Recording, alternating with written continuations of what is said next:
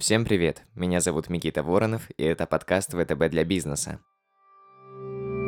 Когда ты запускаешь бизнес с нуля, бывает не просто привлечь, а уж тем более удержать хороших специалистов. Может ли предприниматель сам мотивировать персонал, если при этом он не располагает большими бюджетами? Как удерживать сотрудников компании, если вы не корпорация, а малый бизнес? Об этом мы поговорим с Екатериной Лисейчевой, основателем ивент-агентства «Мандариновые леса» и ивент-директором креативного кластера «Станкозавод».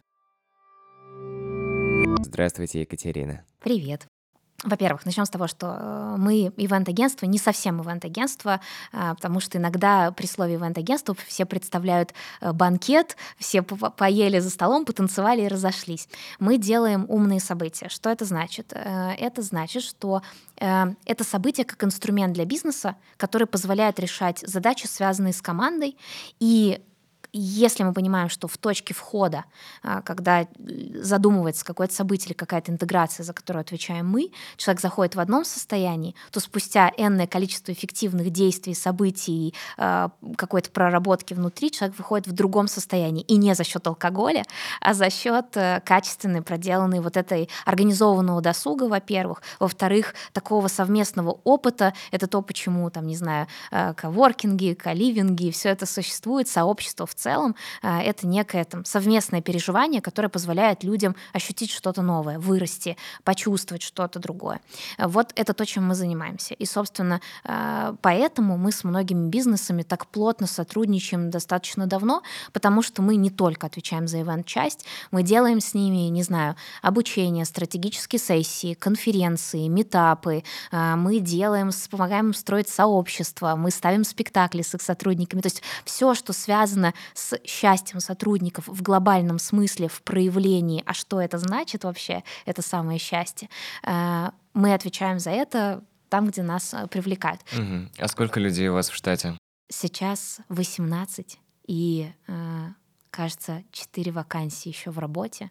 Для меня это много. То есть вот я понимаю, что 18 для кого-то а, всего лишь 18. Даже мы работаем с клиентами, у которых 7,5 тысяч сотрудников, например. И, но для меня 18 — это 18! Я тут недавно заходила в наш рабочий чат, и там такая циферка 18 в Телеграме сверху, и я думаю, господи, боже, это же столько людей, и они все доверяют мне каждый день. А что вы для этого делаете? Мне кажется, довольно много, но первое — это э, соответствие э, слов, действий, мыслей, чувств.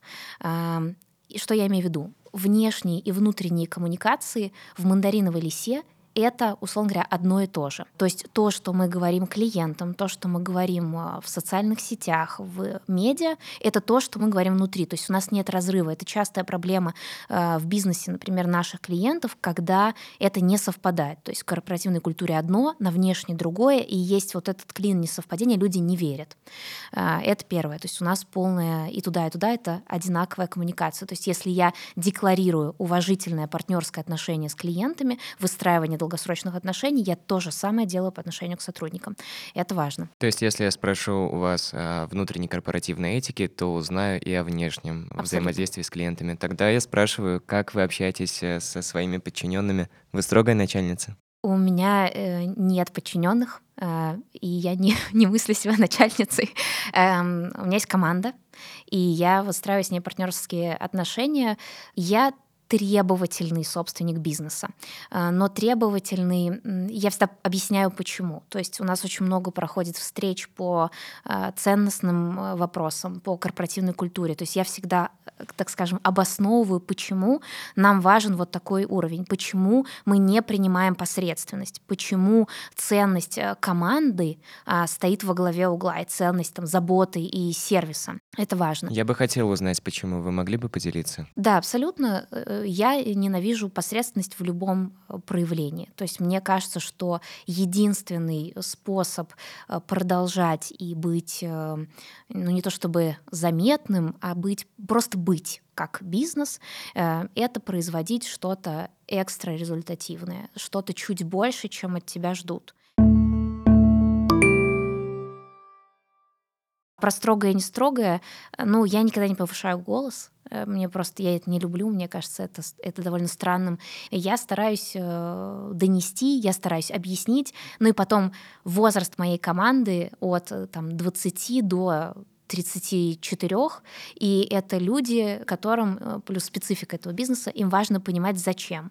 То есть для чего мне упарываться на работе, ради чего. И мне нужно это объяснить, донести. Мне нужно своим собственным примером показать, что если я воспроизвожу вот такой результат, если я требовательна по отношению к себе, мне, а, не стыдно, б, я горжусь тем, что я делаю, это придает смысл моим действиям, и мне хочется это продолжать. Это, на самом деле, мне кажется, очень важно, и это стоит для меня далеко э, над э, начальницами, там, подчиненными и прочее.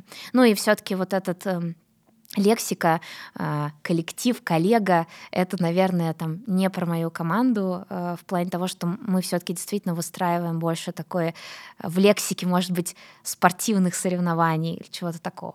То есть угу. такой принцип. А что еще важно в работе с командой? А, собственный пример важен. Если я говорю, что мы действуем вот так, и наши ценности такие, а сама делаю совершенно другое и через социальные сети транслирую совершенно другое, эм, люди не поверят, они же не дураки, они вот смотрят на тебя, ты говоришь это сейчас, ты говоришь, выйди за дверь, эм, это тоже собственный пример важен. Еще это э, доверие. Это гипер важно. У доверия есть оборотная такая склеенная важная сторона — это ответственность. То есть если человек не готов брать ответственность, я не могу дать ему там стопроцентное доверие, но как правило, внутри мандариновой лисы это в балансе доверие и ответственность. И, как следствие, свобода. Потому что э, ценность, например, маленькой команды, а мы маленькая команда, это возможность созидать, создавать, видеть результат э, своего труда и присваивать его себе. Это важно. У меня были кейсы внутри команды, когда ошибка, э, когда ты доверяешь человеку, э, ну, то есть я как компания теряла там полмиллиона, миллион. Это много? Я думаю, да. Но это было на доверие, это было сознательно, потому что я видела у, у человека потенциал.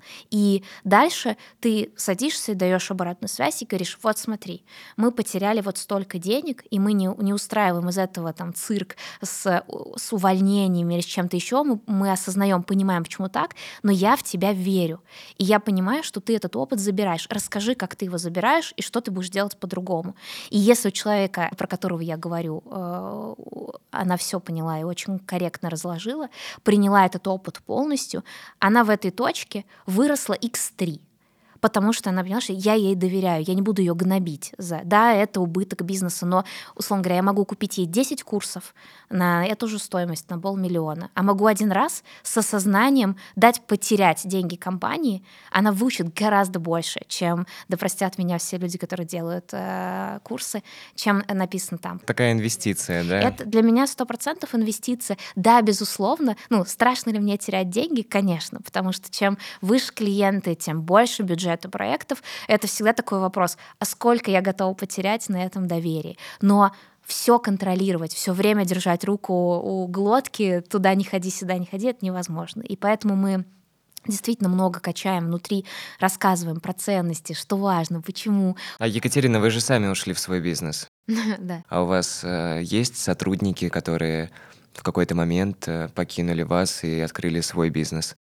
Э, это классный вопрос, он одновременно для меня и сложный, и э, радостный. Расскажу почему у нас, наверное, нет такого, точнее, не наверное, а точно, нет понятия текучка. То есть люди работают, есть те, кто работают вот 7 лет с момента существования компании, 3-4 года, потому что мы, во-первых, позволяем расти внутри, переходить из отдела в отдел, менять функционально свою должность. Ну, например, у нас есть кейс, когда человек пришел на ивент-менеджера, а сейчас он ведущий дизайнер, а, делает нам лендинги, графический дизайн, то есть вот настолько произошло... А он обладал этими навыками? Нет, Ого. нет. он учился, э, вот параллельно, она сама училась, э, мы какие-то курсы оплачивали, потому что у нас есть эм, оплата одного обучения в течение года. Она много училась сама, и мы дали эту возможность. Начинали с простеньких наших презентаций. Сейчас она делает потрясающую презентацию, которая помогает нам продавать. Она пришла на ивент-менеджера. Ей был 21 год. Э, и вот она работает, получается, уже 4 года. Сейчас она, ну, наш главный дизайнер, просто звездочка. У нас есть э, такой же кейс, когда человек приходил на SMM-менеджера и редактора, а сейчас это наш ведущий креатор, например. То есть вообще перестройка произошла. У нас есть э, э, момент, когда, например, ну даже та же Надя, она приходила просто на такого, скажем, финансового менеджера, а превратился в операционного директора компании и финансового директора компании. И таких кейсов внутри много. Но э, есть история, когда э, во-первых, если люди уходят от нас, есть, скажем так, три версии, когда человек может уйти из мандариновой лисы. Звучит немного сектантски, но это правда. Э, первое — это э, и это происходит достаточно быстро, это не совпадение и, скажем, ошибка найма. Это происходит через неделю или через две, когда мы понимаем, что человек этот выполнил хорошо тестовое задание, он прошел все собеседования, но в работе он нам совершенно не подходит, и это неисправимо. То есть это, это на каком-то человеческом уровне, это какие-то баги воспитания, не знаю, или чего-то еще. Окей, не баги, просто нам это не подходит. Это первая история, мы расстаемся довольно быстро, это, это на самом деле становится понятно, если не через неделю, то на первом проекте, как человек себя себя проявляет, как он ведет себя, как он взаимодействует с людьми, э, это видно. А какой еще есть путь? Второй, второй случай, когда человек решает сменить сферу совсем. Например, у нас работала Аня, она очень классно была проектным менеджером, но она решила вернуться в образование, из которого она уходила, и она сейчас продолжает заниматься э, образованием взрослых, и ей это очень нравится. То есть она ушла в другую сферу. И есть кейс, когда человек решил открыть свое собственное ивент-агентство. И это, наверное, был в момент, когда это происходило, я скажу честно, и это было для меня больно, страшно, э, неприятно. Ну, то есть ты, по сути, э, то есть она звездочка была внутри команды, она вела ключевого клиента, и все совпало. То есть она уходит, уходит этот клиент, естественно, ты автоматически думаешь, что, ага, ты потерял все, и сейчас в новом ивент-агентстве все туда пойдет, и у меня просто какая-то вот тьма, я себе сразу на, надумала, но на самом деле э, спойлер, мы дружим сейчас, мы привлекаем ее на наши проекты э, довольно часто. Э, она действительно, она не открыла свое ивент-агентство, но она работает как частный организатор, и мы продолжаем общаться, делиться контактами. То есть она делала, например, проект в Турции, позвонила, сказала, Катя, слушай, а можешь, вы делали в Турции вот это, вот это, можешь помочь мне там с такими-то контактами? Да, без проблем. Но между дружбой и вот такой работой и чернотой вот этой, как я взрастила внутри, э, и, и она сейчас уйдет, э, я так получилось, что в этот момент была на тренинге «Контекст», который делает Владимир Герасичев, и там было такое задание, э, нужно было позвонить человеку, с которым э, у тебя сложные взаимоотношения. И я получаю это задание, я так думаю, кому мне звонить? У меня вообще совсем все в порядке. Не, не, нет.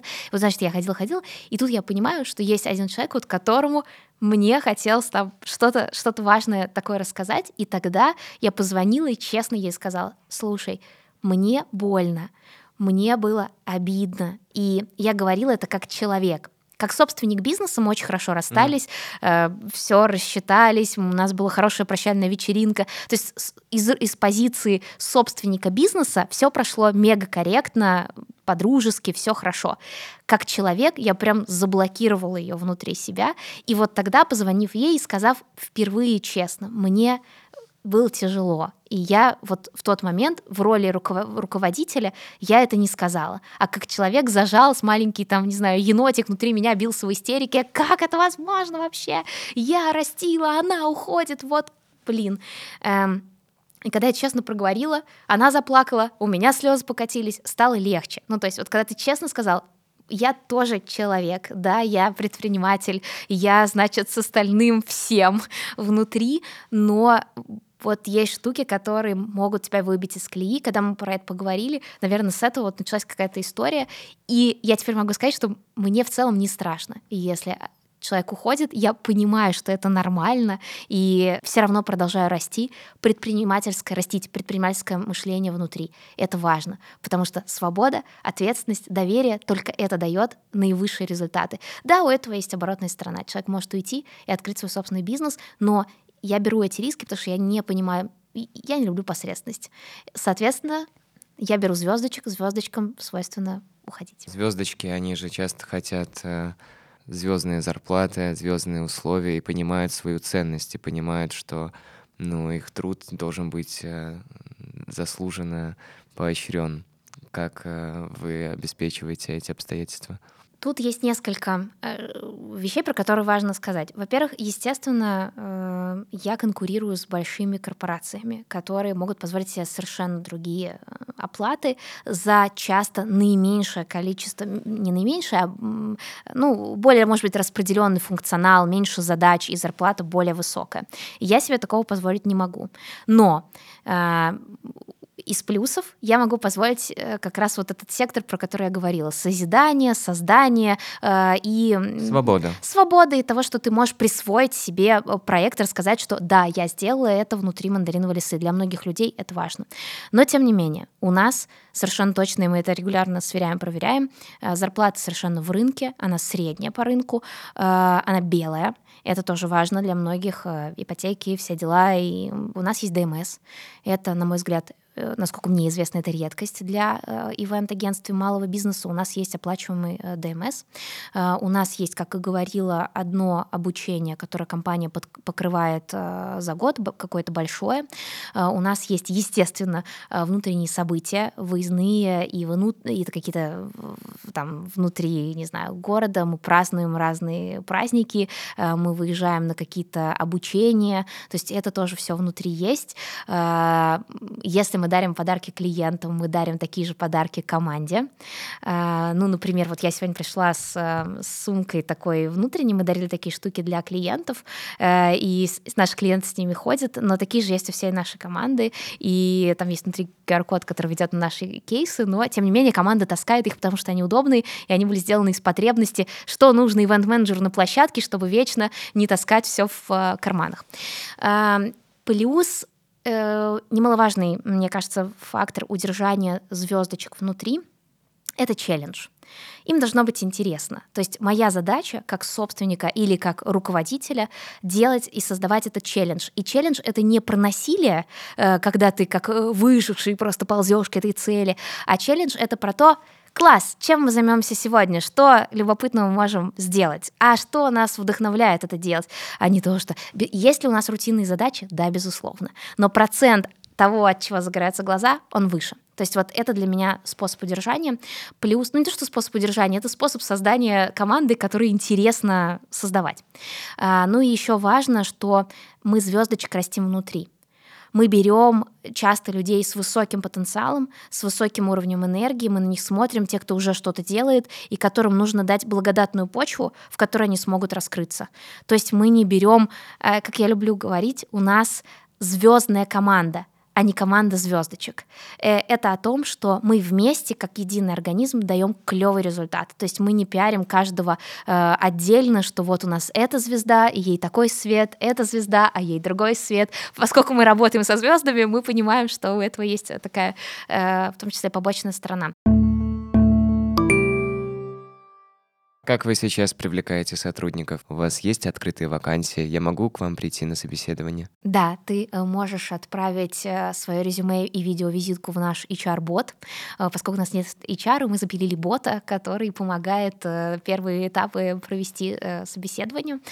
И, собственно, у нас сейчас четыре открытых вакансий. Мне кажется, это, честно говоря, не предел, потому что завтра у нас встреча с руководителями, и кажется, что откроется какая-то еще. А, сейчас стало труднее нанимать. Это связано с тем, что, наверное, э, мы исчерпали какой-то сектор вот э, людей, которые находятся вокруг бренда, вокруг меня в частности. То есть э, есть сейчас потребность в новых людях. Каждый раз это, конечно, такая задачка с подзвездочкой. Нам надо найти новых людей. Где?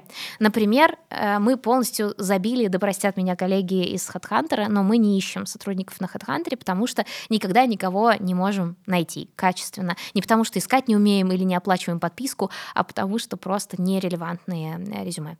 А, где, собственно, ищем? Во-первых, э, с помощью хакатона. Во-вторых, один раз, и это был успешный кейс, мы нашли э, двух ассистентов. Мы делали обучение собственное. Оно было бесплатным для ассистента ивент-менеджера. И на обучении мы как раз делали тестовое задание, которое выполняли те, кто был готов идти дальше. И так мы нашли сотрудников. То есть мы дали знания, в обмен мы э, нашли звездочек э, клевых, которых можно растить под это себя. Это прекрасно звучит. Да, вот такая была. Это из, из того, что кре- креативный найм, назовем это так. Э, что еще делали? Ну, во-первых, я веду свой телеграм-канал и, и пишу там о трудностях э, бизнеса в том числе, и там как раз э, тоже бывает, я описываю какие-то кейсы, рассказываю, и на это часто приходят э, люди. Э, плюс это через подкаст иногда приходят. То есть кто-то послушал подкаст и приходит там, например, устраиваться на работу. Еще есть, и мне кажется, что много мы сейчас находим через телеграм-каналы, через чаты профессиональные, через комьюнити креаторов, креативщиков, ивент-менеджеров. Мы таким образом находим людей. Это не просто, то есть там нет такого, что 50 человек сидят такие у окошка и ждут, когда же меня возьмут на работу. Естественно, там много фрилансеров, там много тех, кто работает сам на себя и совершенно не собираются в найм. И каждый раз это для нас такой там вдох, выдох, пошли нанимать. Поскольку у нас нет HR, нет рекрутеров, мы ищем сами. Вот запилили бота, который берет резюме, просит записать видеовизитку, задает какие-то базовые вопросы, э, и после этого мы проводим э, многоэтапное достаточно собеседование. У нас есть э, тестовое задание. А, еще забыла про один клевый кейс креативного найма. Взяли из айтишки, естественно. Это One Day Offer. Мы как-то проводили э, собеседование сразу с несколькими людьми в один день. Они могли пообщаться со всей командой, посмотреть, как мы работаем, провести весь день в нашем офисе, чай, плюшки, все, что, все, что и так есть, э, э, кофе бесконечный, побыть весь день, поучаствовать во всех наших встречах. В конце люди выполняли прям там же тестовое задание, проходили все собеседования, и мы по результатам вывели, например, Женю к нам в команду, она работает вот уже год. Это тоже был классный кейс э, найма. Короче, мы изощряемся как можем. «Кради как художник» есть э, такая книга. Э, я честно скажу, я ее не читала, но мне хватило заглавия, чтобы понять, как действовать. Нет смысла просто копировать, а вот адаптировать под себя. И в целом адаптивность к жизни — это то, что помогает проходить все, все что происходит от кризиса, там, не знаю, 14 года, 8 не знаю, 22 любого. Уметь адаптироваться, уметь перестраиваться, уметь перегруппироваться. Я вот катаюсь, например, на вейксе вейксерфе, э, люди, которые катаются на каких-то, не знаю, экстремальных штуках, они понимают, что часто сгруппироваться при падении — это порой более важный навык, чем уметь делать э, что-то. Катя, а какие у вас сейчас планы на ближайшее будущее? Ну вот, как и говорила, я хочу создать свой IT-продукт, э, который все-таки будет перекрестно связан с тем, чем мы занимаемся, но это будет что-то новое. Это первая часть. И второе, мы продолжаем выводить бизнес э, за пределы страны, мы продолжаем делать, э, работать с распределенными командами, и это тоже важная штука. И отдельно мне, конечно, бы хотелось, чтобы все компетенции, которые мы привлекаем извне, они были у нас внутри.